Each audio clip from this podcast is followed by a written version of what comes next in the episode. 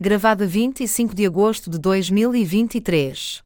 Sabe o que eu vou pedir para dar o, o, o pregão da bolinha para eu gravar? Pode ser? Vamos lá.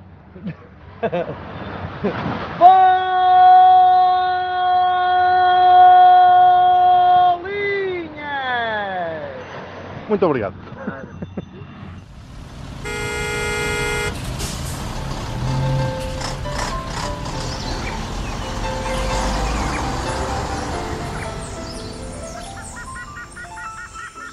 Triangulação do círculo.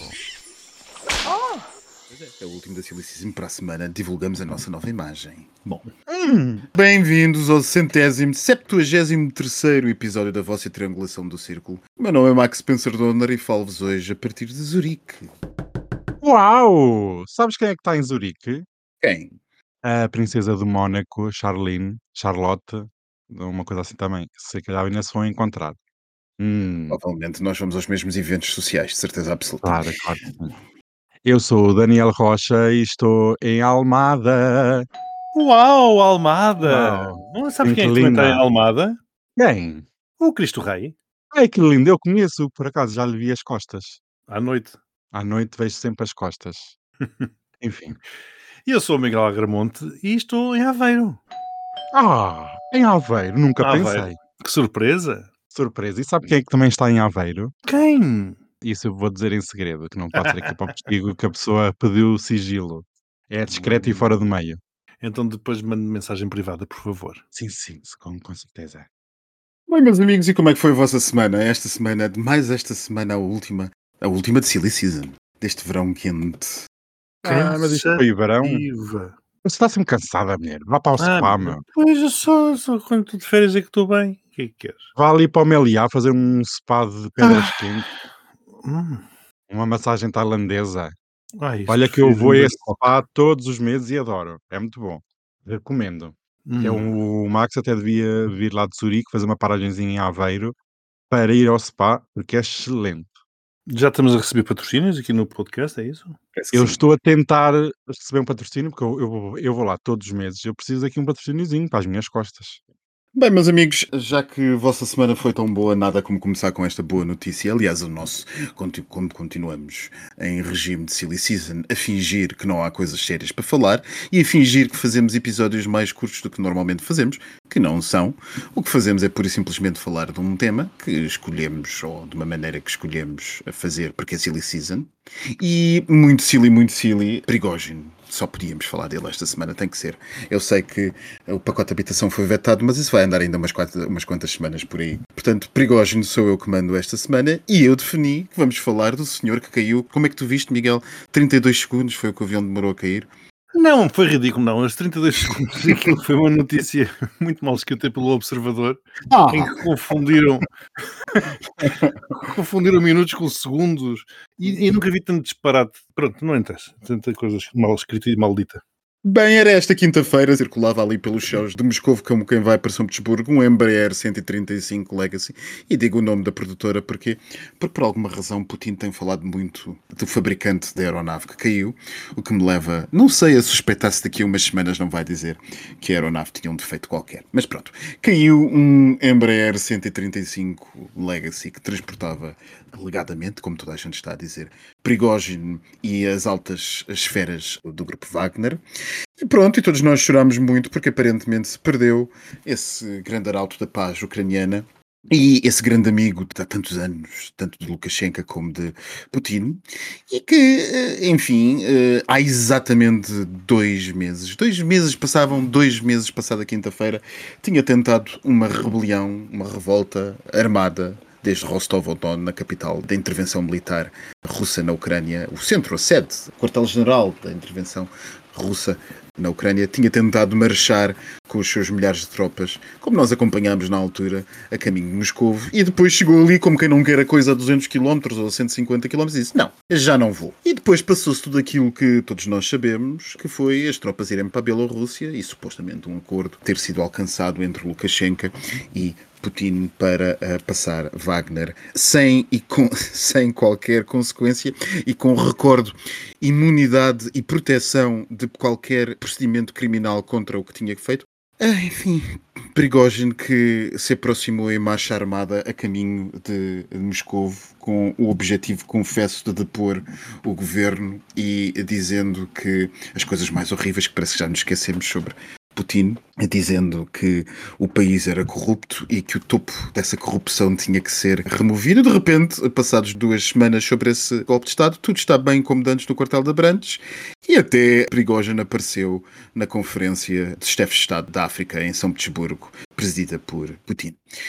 Enfim, ele parece ter acreditado, como tantos incautos que por aí andam, que Putin nada faria e que nada lhe aconteceria por esta tentativa. Isto foi bom, porque, entretanto, todos nós percebemos que, eh, afinal, o que é que se passou foi mesmo uma tentativa de golpe de Estado, pois que senão Putin não se teria vingado a este ponto. E porquê é que nós da triangulação assumimos, ou pelo menos o vosso moderador de serviço assume, que foi uma vingança? Porque a fazer fé nas agências de informação ocidentais, quase todas elas neste momento, quase todos os governos que são governos relevantes, que consideram Prigogine relevante, ao contrário de um ou outro chefe de Estado por aí anda a dizer que não é, já disseram claramente que isto foi obra dos FSB. O último foi os serviços de informação do Reino Unido há poucas horas, hoje, a dizer justamente isso. E também há poucas horas falou Lukashenko, e eu, antes de passar a palavra, não posso deixar de dizer que Lukashenko, a velha, parece-me que será a próxima a arriscar-se a voar de qualquer sítio.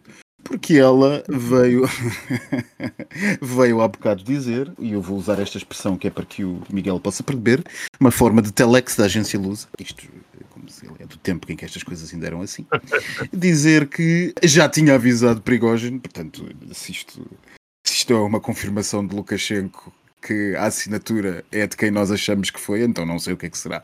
Já tinha avisado Lukashenko para ter cuidado porque poderia acabar morto e disse que tinha referido tanto a ele como a Dmitry Utkin, o outro alto membro da cúpula de Wagner, morto neste acidente, que eles ainda iam acabar mortos se continuassem com a revolta deles. E aparentemente Prigogine terá dito que se estava bem a lixar para se saísse morto ou não. E aparentemente. Não era depois... bem lixar, desculpa. Eh, bom, to hell with it, I will die é a tradução que é feita pela informação do The Guardian. Insisto, dá uhum. duas horas apenas, que é como quem diz que vá para eu quero lá saber que morra. Pronto, isto foi.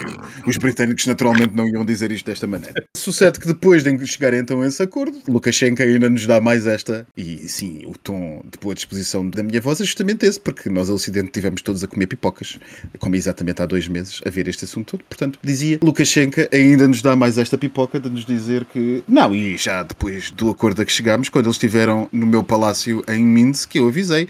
Eu, se fosse vocês, tomava cuidado, porque isto ainda é muito perigoso e nunca sabe o que é que vos pode acontecer. E tenham rapazes, rapazes, cuidado. E, e tenham rapazes, isso, tenham, tenham cuidado, rapazes, disse Lukashenko, segundo as suas próprias palavras, em declarações à Belta, a agência de notícias Bielorrússia. E como se não bastasse, claramente ela está a ficar escolarizada a Lukashenko, ainda disse assim: Eu conheço Putin, ele é calculista, muito calmo e aí demora tempo naquilo que quer fazer mas eu não consigo imaginar até, e depois parece que teve que corrigir a mão fazendo pior, mas eu não consigo imaginar que Putin tenha feito isto, que Putin seja o culpado, até porque está um trabalho demasiado mal feito para Putin ser culpado. Bom, eu diria que o trabalho ser tão evidentemente um trabalho tem uma razão de ser, e eu vou deixar essa razão para os meus amigos comentarem. Mas devo dizer o seguinte: numa situação em que Prigozhin e Yudkin foram mortos, um helicóptero com a sua tripulação, enfim, fugiu para o lado ucraniano, um helicóptero bombardeiro russo, no mesmo dia, tudo no mesmo dia, fugiu para o lado ucraniano, uh, não sei quantas baterias de mísseis antiaéreos S-300, vocês não devem saber o que é, foram os mesmos que abateram aquele avião da Malaysian Airlines, foram destruídos na Crimeia, no mesmo dia em que também as tropas especiais ucranianas conseguiram entrar pela Crimeia, pela primeira vez, por os pés na Crimeia pela primeira vez. Nós que sabemos que o general que comanda a operação militar na Ucrânia foi libertado, traduzindo, foi aliviado, melhor a expressão, das suas funções, e sabemos que a única pessoa que nos últimos meses conquistou uma cidade para a Rússia foi assassinada. Enfim, isto não me parece propriamente uma guerra que esteja a ser ganha, diria eu. Mas mais comentários deixo para os nossos insignes comentadores. Tu deixaste uma série de pontas por onde eh, se pega claro, muito facilmente, óbvio. que gosto muito quando assim é. Permite-me só complementar aquela informação do famoso Telex, porque as palavras são, são deliciosas e, como sabes, eu gosto muito de palavras. O que realmente Lukashenko termina dizendo é que portanto, não poderá ser um trabalho de Putin porque foi algo demasiado tosco e não profissional. Eu, eu, gostei muito do tosco e do não profissional. Portanto, ele, vai, logo... ele arrisca-se arrisca a ver o que é um trabalho bem feito um destes dias. Lukashenko, aliás, essa era uma outra nota que eu já percebi que tu entendes que ele é não binário, porque tu tratas-lo sempre no feminino, portanto temos Lukashenko, Lukashenka, Lukashenko, qualquer Lukashenko. coisa. Lukashenko. Ah, Lukashenko é na nossa, para quem não saiba, Lukashenko é na nossa pronúncia, Lukashenko é na pronúncia correta, na língua em causa. Mas eu vou pegar por uma outra ponta, que isto esta semana foi uma semana verdadeiramente recheada de temas, é, de temas saborosos, como eu e o Daniel gostamos assim, daquelas coisas suculentas, não é, meu querido? coisas, temas suculentos. E tu fizeste referência a Putin a apontar o dedo à Embraer por diversas vezes, e cada vez que Putin apontava o dedo à Embraer, eu lembrava-me do facto de a Embraer, como nós sabemos, ser uma empresa brasileira. Uhum. E eles estão todos juntos nos BRICS. E o que é aconteceu nos BRICS esta semana? Foi aquela cimeira maravilhosa. Não estava, Aliás, ele estava numa televisão. Não, eles, os países, aqueles países são todos. são todos. E, e, era precisamente aquela cimeira maravilhosa que aconteceu na África do Sul, onde Putin não foi, como nós tínhamos falado aqui há uns episódios, porque também se fosse, teoricamente seria preso. Portanto, se calhar é por aí que eu vou começar, pelos BRICS, porque está, está tudo relacionado umas coisas com as outras. E aquela cimeira, e a parte técnica deixo depois para o Daniel, porque ele, claro, também se lambuza nestes temas de economia e da moeda única do BRICS, etc., e do Banco Central, que já agora também é liderado pela Dilma Rousseff. Vou deixar isto para o Daniel. Mas aquela cimeira, quando eu vi Putin a falar remotamente com a bandeira do Brasil atrás, eu senti alguma vergonha alheia. Senti. Sinceramente, eu não me sentiria confortável num grupo, ou numa associação, ou no que quer que aquilo se chame, com uma frequência deste tipo. E depois com uma possível frequência futura que todos nós sabemos o que, é que poderá vir aí. Aparentemente aquilo vai ser alargado a não sei quantos mais países e dos candidatos, enfim, tirando um ao outro, é cada um melhor do que o anterior. Também esta semana tivemos Marcelo em Kiev, também no dia da independência da Ucrânia, mas acima de tudo tivemos Marcelo na trincheira. E aquelas cenas também de Marcelo agachado. Porquê que ele foi de fato e gravata para uma trincheira também não percebo muito bem. Faria mais sentido ter ido de máscaras de gás, mas máscaras de gás é mais que o Daniel, uma vez mais. Então, o que é que ele fazia numa trincheira Ai, de fato e gravata? Peste. Ai que peste! Eu nem, eu, eu, é assim, eu nem respondo Tu vais acumulando, vais, vais anotando, não é? Vais eu estou a anotar tudo para responder a seguir, que eu estou a ferver, Miguel, estou a ferver. Mas continuo lá, continuo que eu quero ouvir. Portanto, Marcelo, temos aquelas cenas que eu, depois dessa altura se debatia aqui na televisão portuguesa se tinha sido uma coisa importante ou não, se tinha passado uma mensagem forte para o mundo, Marcelo ter sido o primeiro presidente a entrar numa trincheira ou não, da mesma forma que também aquela mensagem que Marcelo fez questão de ler em ucraniano, também tenho as minhas dúvidas, tenho sido assim. Enfim, pronto, tivemos isso. Isto está a atuar contornos cada vez mais escabrosos. Não se esperava outra coisa. Tendo Putin à frente de tudo isto, quem realmente até aqui, tal como o PCP, e há que chamar os bois pelos nomes, tem defendido a Rússia nesta guerra é algo que eu não consigo entender. Sinceramente, não consigo entender. É um estado de negação tal que só vejo semelhanças nos outros extremos, nos extremos Bolsonaro e Trump. Já para não falar também noutra questão que também foi muito falada esta semana, que foi a quem interessava a morte de Lukashenko. Porque a morte de Prigogine, queres tu dizer? Eh, sim, o que é que eu estava a dizer? O que é que eu disse? Lukashenko, a morte ah, já estou a matá-lo antes, meu Deus, já estou, já está, a coisa já estou. Cuidado, rapazes, cuidado. Pois é, olha, já está, já estamos a antecipar-nos. Pedimos desculpa, mas este episódio veio numa garrafa do futuro, portanto, daqui a uns tempos será certo. Sim, a morte de Prigogine e quando se dizia a quem é que interessava, e colocava-se também como hipótese interessar aos países ocidentais, vamos chamar aliados, e à Ucrânia, eu não vejo como é que a morte daquele homem pode interessar, por exemplo, à Ucrânia, porque eu acho que ele era mais prejudicial à Rússia, vivo, do que morto. E a Ucrânia tinha em Prigogine um bom aliado, chamemos-lhe assim. Não que defendesse as causas da Ucrânia, mas pelas trapalhadas e pelos tropeços que poderia provocar a, a Putin. Portanto, eu não consigo perceber muito bem as teses de quem põe a hipótese de apresentar tanto a Ucrânia como os seus aliados, nomeadamente as forças, ou pelo menos os serviços de inteligência ocidentais, como autores do atentado. Eu, para ficar mais descansado, para dormir mais descansado, eu gostava de ver algumas provas, um DNAzito, sei lá. Mas pronto, olha, vamos acreditar que realmente o homem foi desta para melhor e que com isto. Sim, Pela primeira vez, de facto, Putin matou um neonazi, eh, porque É, o senhor, eh, vá lá, chamemos-lhe vice-presidente dos Wagner, foi reconhecido pelas suas tatuagens da Gestapo Tinha. e, e suásticas que tinha pelo pescoço e pelos ombros. Portanto, pela é primeira vez, Putin conseguiu matar um neonazi. Desculpem lá aos poucos que ainda tínhamos do, no auditório do PCP. Cumpriu a palavra que. Cumpriu a palavra. Cumpriu a palavra e a missão a que se propôs naquele dia 24 de fevereiro de 2022. Eu devo notar também numa coisa muito engraçada, que é que a imprensa ocidental eh, está a apresentar, como, eh, às vezes põe como subtítulo, morreu Prigozhin, pensa-se ter sido assassinado o crítico do Kremlin. Mas às vezes isto, coisas de críticos do Kremlin, é preciso fazer um bocadinho de pedagogia, porque ele não era um crítico qualquer, não era uma Politkovskaya, não era o Navalny, ele era crítico porque achava que Putin não era suficientemente duro com os ucranianos. Portanto, os ucranianos têm este agridoce na boca, que era-se, por um lado, racionalmente, como tu estavas a dizer, Prigozhin vivo era interessante. Prigozhin morto também é interessante. Perigoso é uma, é uma personagem sempre interessante de qualquer, de qualquer ponto de vista. Mas vamos deixar um tempinho aqui para, o- para o Daniel, por amor de Deus, porque ele deve, ter, deve estar carregado de ódio e tem que o destilar.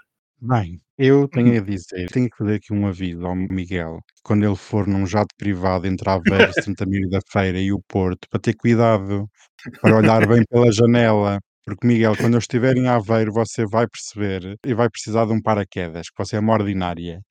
E eu não sei se quero falar mais alguma vez consigo, que eu estou possuída, tá? Está a perceber? Estou possuída.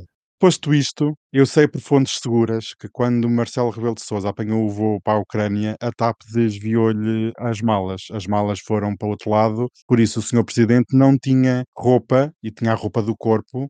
E como não há lojas abertas na Ucrânia, não há tipo uma Zara, não há nada onde ele pudesse comprar um camuflado. ele, não foi- ele foi para, para a Polónia, com certeza, e dali de comboio para Kiev. Não acredito que, ele tenha, que a TAP tenha aterrado em Kiev. Não, me Não, venha a com TAP histórias dessas. perdeu a mala. Voo de Portugal para a Polónia foi aí que a TAP perdeu-lhe a mala.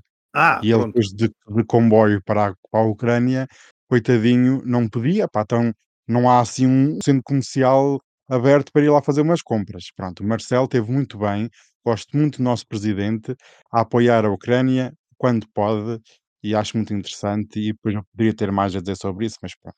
Eu vou descendo dos temas e vou indo do que aquilo que o Miguel estava a dizer sobre os BRIC, realmente um grupo muito mal frequentado. Esta gente fala tanto do capitalismo e do imperialismo norte-americano, mas depois só vêem dinheiro à frente. Porque para se juntar ditaduras religiosas com ditaduras ideológicas como a russa e a chinesa, só podem ver dinheiro à frente. Não, e, E supostas quando- democracias, porque tens tudo, tens tudo um pouco. É tudo um pouco. Então, mas que valores? Como é que tu vais criar uma organização baseada em quê? Em dinheiro? O que é que há ali de comum, não é? É efetivamente só o ódio- capital. o ódio. O ó- Tens razão. O ódio aos Estados Unidos, É apenas isso. Mais é um nada. complexo, claramente. E acho interessante que é, agora são todos amigos, mas quando a China fizer valer o seu expansionismo e os seus ideais, vai haver muita gente naquele grupo que se vai pôr de fora, principalmente a Índia. E e a saindo- Índia? A Índia está lá e até teve uma reunião com o presidente chinês sobre questões de fronteiras, na questão dos Himalaias, etc. Mas é tudo muito giro, mas até que ponto eles vão ser amigos? Até que ponto, perante o expansionismo chinês, porque ele existe e está em toda a força, A como é que China estes karma países- Paquistão, não é? Daniel, desculpa interromper. Exatamente, A China karma era- só faltava agora também entrar o Paquistão e toda a gente aprovar a sua entrada. E nós aqui já, Já agora falámos- podíamos fazer um saco de gatos infectados de violência, porque punhamos a Arábia Saudita, o Irão, a Índia e o Paquistão. E a seguir podíamos qualquer coisa, não sei, se calhar, sei lá, o Burkina Faso e, e a Nigéria. Pronto, e assim fazíamos um. O que vocês me estão a dizer é que os BRICS Plus, vamos por um mais, porque fica, é moderno, é uma espécie de chega? É mais ou Ou menos. de bloco de esquerda, também é um saco de gatos o bloco de esquerda, portanto é uma junção, mas eu quero dar aqui um alerta, que eu vejo muito nas redes sociais e pessoas, até alguns analistas a falarem que é agora que o imperialismo norte-americano vai ser colocado em causa. LOL. Realmente pode haver aqui alguma moça na questão do domínio do dólar, na questão de acordos comerciais que possam ser alcançados. E nós aqui já dissemos num episódio anterior, quando um grupo é apenas um grupo informal, não tem qualquer corpo eh, institucional, não é regido por leis nenhumas de direito internacional, como é que ele tem pernas para andar? Não tem. Os BRICS é apenas uma reunião de amigos que fazem acordos comerciais. Para emissão de moeda, como se fala muito, é agora que o dólar vai cair e vamos todos estar contra o dólar. Eu tenho as minhas sérias dúvidas que alguém consiga emitir, seja o que for de moeda, seja o que for de avançar num projeto único de valores e de economia. Assim, e nós podemos estar aqui vários episódios a falar sobre geopolítica e geoeconomia, geoestratégia, sobre os BRICS. Mas realmente quem manda no mundo continuam a ser os norte-americanos e vão continuar a mandar nos próximos anos. Se estamos a virar do mundo unipolar para um mundo multipolar, correto, temos mais países que querem uma fatia do bolo.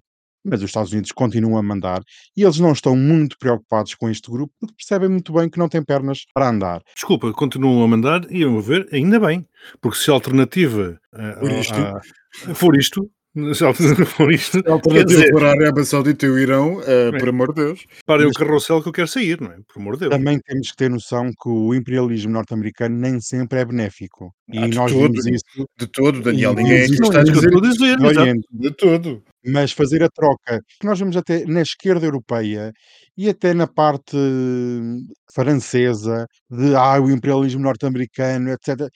Quer dizer, mas eh, qual é a alternativa, como vocês estavam a dizer? É o modelo chinês de socialismo autoritário? É o modelo russo? É o modelo iraniano ao saudita? Não, desculpem lá, mas eu prefiro mil vezes o norte-americano, por todos os, os anticorpos que possa ter. Eu prefiro uma democracia liberal, por mais que seja comandado pelo grande capital, mas teremos uma proximidade cultural, económica, política e social diferente dos outros. Mas podemos discutir isso para outro ponto, que eu queria falar aqui sobre o nosso querido amigo, mais um acidente aéreo, né? não sei se posso dizer que foi assassinato. Eu não sei quem é que ficou chocado com isto. Certamente ninguém na Europa nem nos Estados Unidos ficou chocado. Só aquelas pessoas que não estão atentas é que ficaram chocadas com este acidente que matou o fundador do grupo Ou pelo menos chocadas, não direi, mas surpresas. Sim, era uma questão de Ou tempo. ou até- surpreendidas. Porque chocado eu fiquei, quer dizer, o homem conseguiu, o Putin conseguiu superar-se. A varanda conseguiu- desta vez Conseguiu superar-se estava no tempo que esperou só. No tempo que esperou. foi. dois meses para E dois mais, meses. e, e nós sabemos aqui na triangulação, temos que saber aqui na triangulação, avançamos já para aqueles que não saibam, é que os eventuais que tenham sugerido este acordo também vão ter desfecho Ah, pois semelhante. Porque fazer. Putin esperar foi realmente, pode ter sido muito racional, mas foi a pior coisa que fizeram. E eu acho que este incidente aéreo restaurou a reputação do presidente russo como líder incontestável do país para grande parte da elite e até, é porque esta mensagem não foi só mensagem interna, também foi uma mensagem externa para ter cuidado com aquilo que podem desejar. E o Putin sinalizou que ninguém está a salvo e que qualquer um que meta em causa o seu poder pode vir a ter o mesmo destino. Eu acredito que seja um sinal poderoso e deliberado. Foi para toda a gente ver. Claro. Isto, isto não, claro. foi, não foi um envenenamento no meio da rua e que depois a pessoa morre numa cama de hospital longe dos holofotes. Não, Surgiram todo. logo vídeos, imagens Claro. e Aliás, se houvesse algum oligarca que ainda não tivesse medo de Putin, oligarca Exatamente. esse que tenha enriquecido à conta de Putin, tal como este nosso amigo que faleceu agora era, depois disto, eu julgo que não haverá nenhum. Vivo pelo não há nenhum. Não há nenhum. E acho que esta eliminação do fundador do grupo Wagner acaba por criar algum tipo de estabilização para o regime de Putin, porque realmente havia muitas vozes que nestas últimas semanas, nestes últimos dois meses, pensavam que será que se nós forçarmos mais um pouco ele cai? Não. E morreu no dia que fez dois meses sobre o motim, sobre um motim que ameaçou realmente o poder em Moscovo, E não nos vamos esquecer. Sabemos agora que realmente ameaçou, não é, Daniel? Sabemos, não ficámos sem perceber o que é que se tinha passado. Andámos durante meses a tentar, e desculpa interromper-te aqui, andámos meses a tentar perceber se isto tudo tinha sido um false flag ou o que é que seja, o que é que estava aqui a acontecer, porque ninguém Exato. imaginou que Putin fosse engolir isto se não fosse uma coisa planeada. E agora sabemos que de facto foi uma ameaça ao poder de Putin. Pois, de alguma maneira, falo parecer ainda mais fraco, pois que foi de facto ameaçado. Sim, aliás, na altura dizia-se que para ter sido uma tentativa de golpe, o predador deveria ter sido eliminado. E como não tinha havido um predador, ninguém tinha sido eliminado, aparentemente aquilo gerou um acordo e a coisa estaria resolvida e, portanto, não tinha sido um golpe. Portanto, essa era a tese para aquela marcha não ter sido considerada uma tentativa de É golpe. preciso dizer que não foi só Prigogine. Prigogine reagiu com palavras de, Exatamente. Prigogine disse o que disse sobre o governo russo no início da revolta, mas também nos lembremos o ar de nervoso de Putin a falar ao país, a dizer Claro. que os traidores iam ser esmagados como animais e coisas do género. E foi aí que nós todos fomos buscar as pipocas. E, portanto, ficou claro depois disto que efetivamente se tratou de uma tentativa de golpe. Para depois termos todos aquele realmente. coito interrompido, que foi aquela frustração daquilo acabar como acabou. Mas Biden já tinha avisado: cuidado com o que bebe. Exatamente. Mas afinal não é- era um envenenamento, não foi assim. Mas realmente na altura, e a história, se nós aqui aguentarmos mais uns anos até à queda, porque nenhum regime sobrevive para sempre. Nenhum. Nenhum. Putin tem sempre, qualquer regime, seja Putin ou mesmo o chinês, que nós todos pensamos que vai sobreviver 100 ou 200 anos, não vai. Eventualmente todos caem. E nós vamos ficar a saber daqui a muito tempo até que ponto a Rússia esteve à beira de uma guerra civil. E até que ponto estará o ainda. mundo, ou estará ainda, até que ponto o mundo poderia estar mesmo à beira de um abismo. A história o dirá, e houve muitas vozes na altura dos ultranacionalistas russos que não compreendiam o facto de Putin não ter punido estes líderes. Quer dizer, o Putin foi punindo generais que nós fomos descobrindo ao longo das semanas, certas pessoas iam desaparecendo, que sejam generais da Força Aérea, do Exército, seja do que for, houve uma purga interna. Isso foi claro e agora culminou na parte da morte, não só do fundador, mas havia também o líder financeiro, o vice-presidente do grupo. E agora a minha questão é: primeiro, como é que fica a posição do grupo em África? Segundo, até eu tinha partilhado com vocês que Putin assinou um decreto que exigia todas as forças paramilitares jurassem a obediência às Forças Armadas Russas.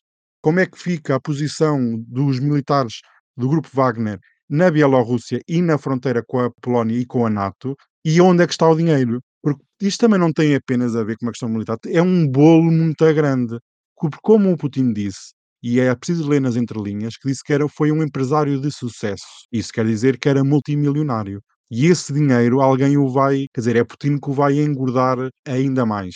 E acho que isto tem tudo a ver com as próximas eleições que se vão realizar em 2024. Por mais que houvesse aqui alguma contestação, até haviam vozes nas redes sociais, em grupos russos e pró-ucranianos, que dizia que devia aparecer uma nova cara para ser candidato contra o Putin. Esta morte, esta limpeza, esta purga que foi feita nestes últimos dois meses, demonstra que Putin vai ser o único candidato, Sim. vai ganhar e que vai dominar a Rússia nos próximos anos. Eu ia, eu ia por aí, porque tu ainda há bocado estavas a falar dos ultranacionalistas raivosos. Nós não podemos esquecer que Prigozhin ele estava a conseguir agregar à sua volta todas aquelas franjas mais radicais. E estava a ganhar um peso que muitos analistas o levavam a apresentar como sendo uma alternativa ao próprio Putin. Daí também ele se conseguiu livrar. Putin conseguiu se livrar disso e, uma vez mais, como dizíamos há bocado, também mostrou a esses ultranacionalistas raivosos radicais que é ele quem manda. Basicamente pôs as coisas no lugar. Lavrov é interessante, foi ele que foi mesmo à Cimeira dos BRICS. Vamos ver o que é que ele tem para jogar. O Daniel estava há bocado a dizer que não há regimes que duram para sempre, nem líderes que duram para sempre, totalmente de acordo. Mas a questão é a alternativa a Putin. Era Prigozhin? Já não é. Nós Não. falámos disto também no Nunca episódio. foi qualquer. alternativa. Nunca É. foi.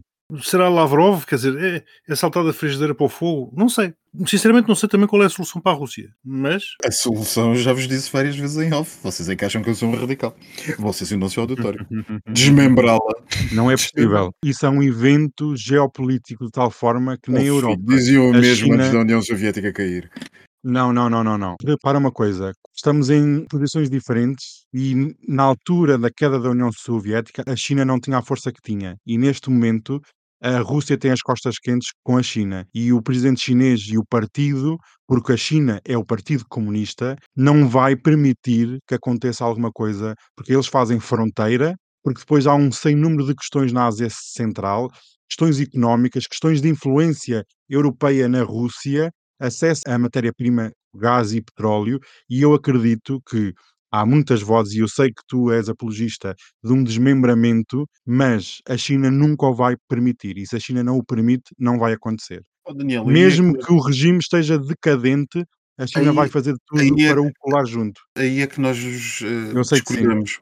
Aí é que nós discordamos. Na província de Vladivostok, pensa-se que cerca de 90% das empresas, 80 e tal por cento, 90% das empresas, sejam direta ou indiretamente controladas por interesses chineses.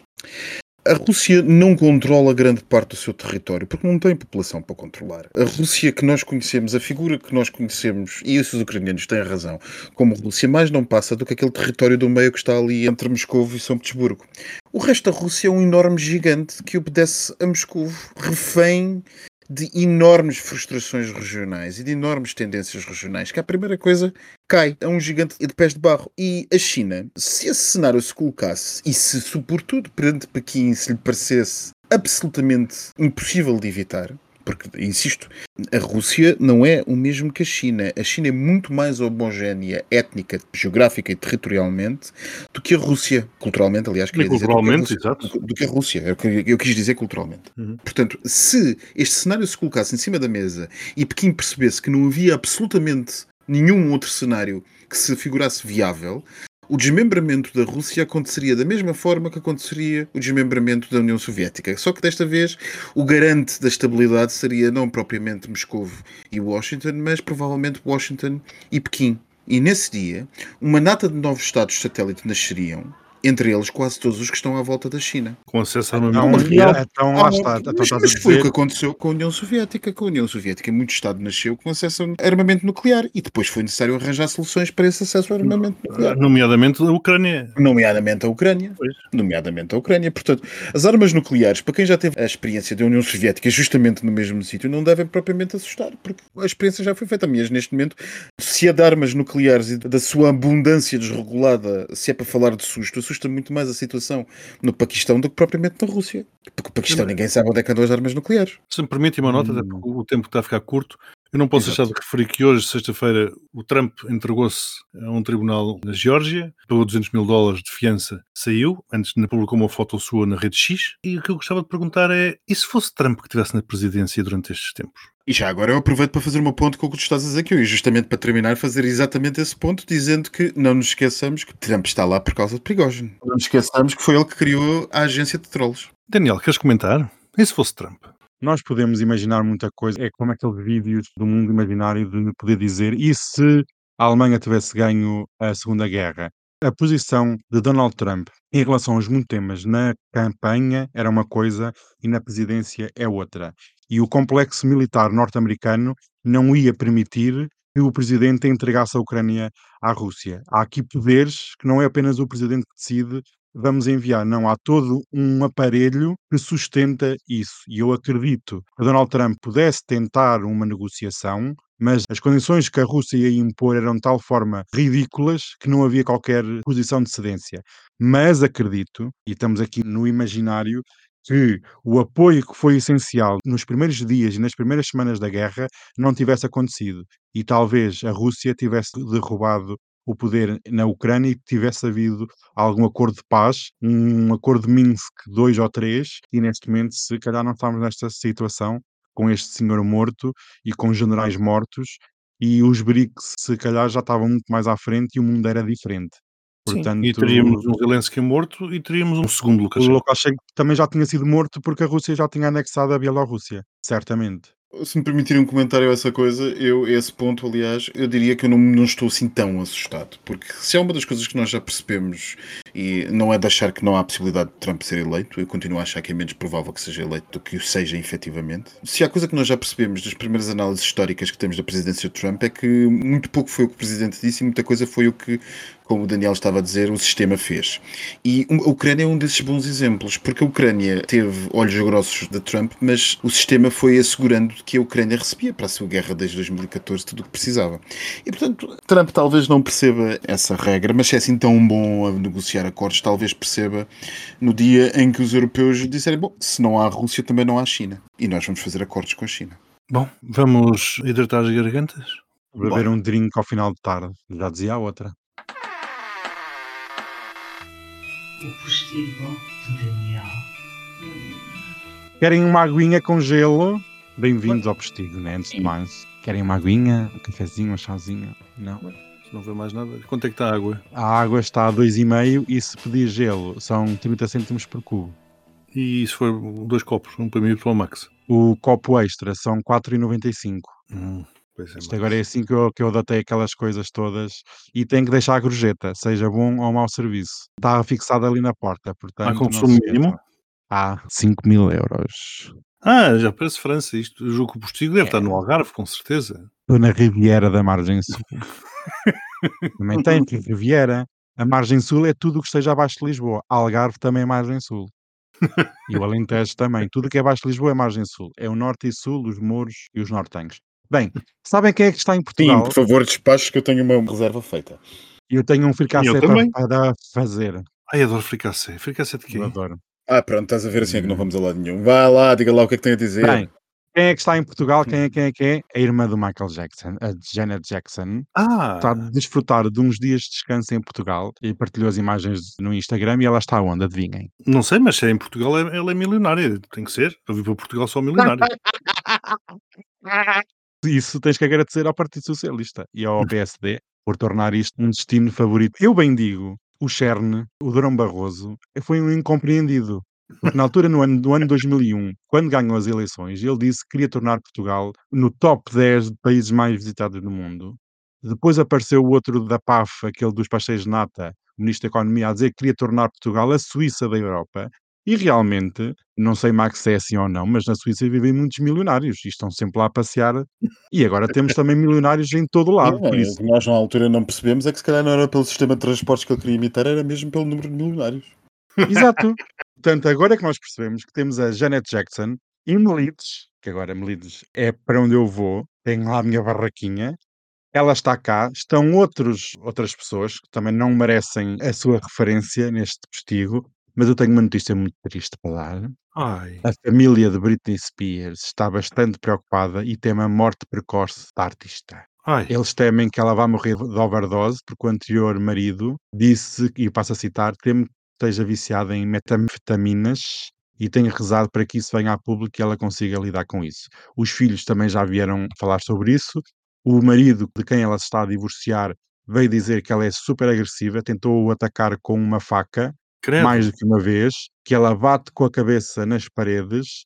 Portanto, vamos todos rezar pela Britney. Ela realmente está com os olhos um bocado estranhos. Não sei o que é que se passa. Um beijinho para ela. Vamos todos orar para a nossa princesa da pop e Ai. coisa e tal. Sabem que a Megana, a mulher do Haroldo, recebeu uma proposta milionária. Da Então, Netflix? Sim, acho que é da Netflix ou de uma coisa qualquer. Ah, e antes Ah. de mais, sabem, voc- vocês veem a série do Sex e a Cidade? A nova tempo, a nova é Just Like That? Não. Não. Não, não. Para quem sabe, para os gays que veem, a Samantha, que regressou eh, no último episódio da segunda temporada, esteve 90 segundos ou 70 segundos em exibição e ganhou um milhão de euros. Uh, Portanto, isso é que é ganhar dinheiro. A Megana recebeu um convite para voltar à série onde ela estava antes de conhecer o Príncipe Haroldo, que era o Suits, ou Feito à Medida, ou Defesa à Medida, ou uma coisa assim qualquer, para tradução em português. Hum. E foi feito um contrato de 919 mil euros por cada episódio. Meu Deus. E a Duquesa está extremamente interessada em regressar, porque vai lhe dar protagonismo. Claro. Vai entrar no tapete vermelho, porque ela agora só entra no tapete verde. Lá atrás entra pela porta do cavalo, não tem a porta da frente, ninguém quer saber dela. Mas tem aqui uma coisa que é o contrato prevê cenas ousadas. Uh. Cenas de sexo. Credo, e o Harold como é que convive com isso? Ou ele está tá de boa? Ele é moderno? Eles querem é dinheiro. Eles só precisam de dinheiro. Eles não querem saber se é assim ou assado. O Ah, Haroldo, por acaso, vai O estar cá. é não ter dinheiro, claramente.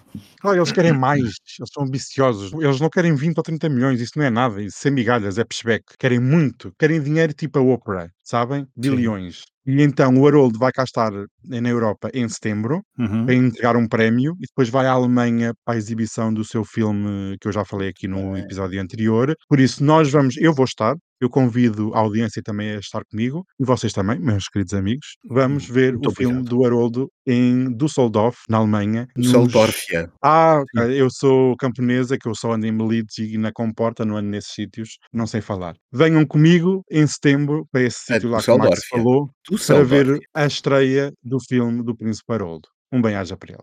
Bem, e eu vou à minha vida que tenho mais que fazer. E eu E também. vez, vê lá, mais que Daniel, vê lá. Daniel, vê lá, se não sais como disseste a última vez, se quer dizer adeus às pessoas. Exato, não nos batas com a porta na cara. As pessoas já estão habituadas, você já são assim. bruto e agressivo. Eu vou deixar beijinhos, mas não daqueles beijinhos do selecionador de futebol espanhol. Não, Ai, deles. não. Ele diz que foi consentido. Para mim foi sem sentido. Já Foi é sem sentido, político com em Espanha. sentido, mas já agora alguém presta atenção ao que a vítima diz, não é? Ele é que passou a ser a vítima. Se Pois, repararem não bem. Claro que vai, vai ficar vítima, sem, mas, sem eh, trabalho. Mas enfim, bom, aí os beijinhos para então, todos. Beijinhos, beijinhos. Para a semana. E para a semana, e para a semana voltamos, ricas e fofas, com a normalidade, não é? Nós precisamos é para a normalidade. Beijinhos. Beijinhos para todos. Slava Ucraine! Presidente. Panie Presidente Zelensky.